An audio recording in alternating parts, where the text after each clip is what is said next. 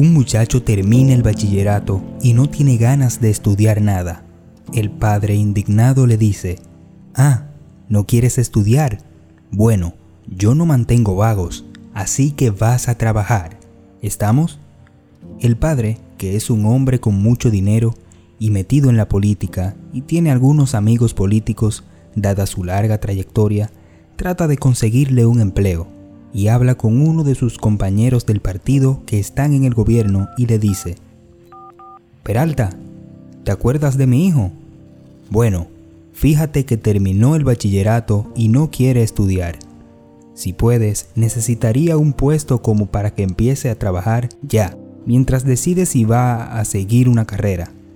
El asunto es que haga algo y no esté vagando, ni se la pase en la casa haciendo nada. Y así ver si se compone y hace algo de provecho, ¿entiendes? Sí. A los tres días llama Peralta. Tito, ya está. Asesor del ministro de Energía. Unos 450 mil pesos al mes. Conforme, ¿verdad? No, no, Peralta. Es una locura. Recién empieza. Tiene que comenzar de abajo y con esa cantidad de dinero se va a poner peor. A los dos días llama de nuevo Peralta. Tito, ya lo tengo. Le conseguí un cargo de asistente privado de un diputado.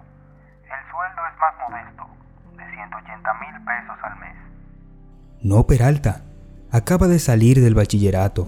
No quiero que la vida se le haga tan fácil de entrada. Quiero que sienta la necesidad de estudiar. ¿Me entiendes? Al otro día,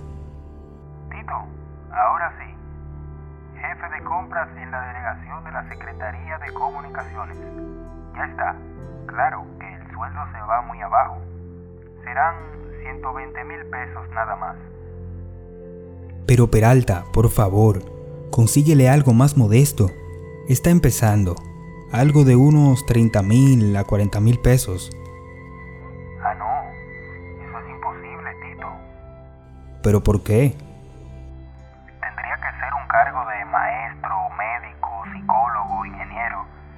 Esos cargos son por concursos.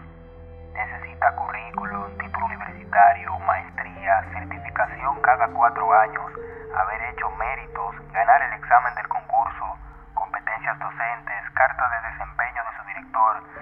Está difícil, Tito. Está difícil. Trabajos así no se encuentran fácilmente.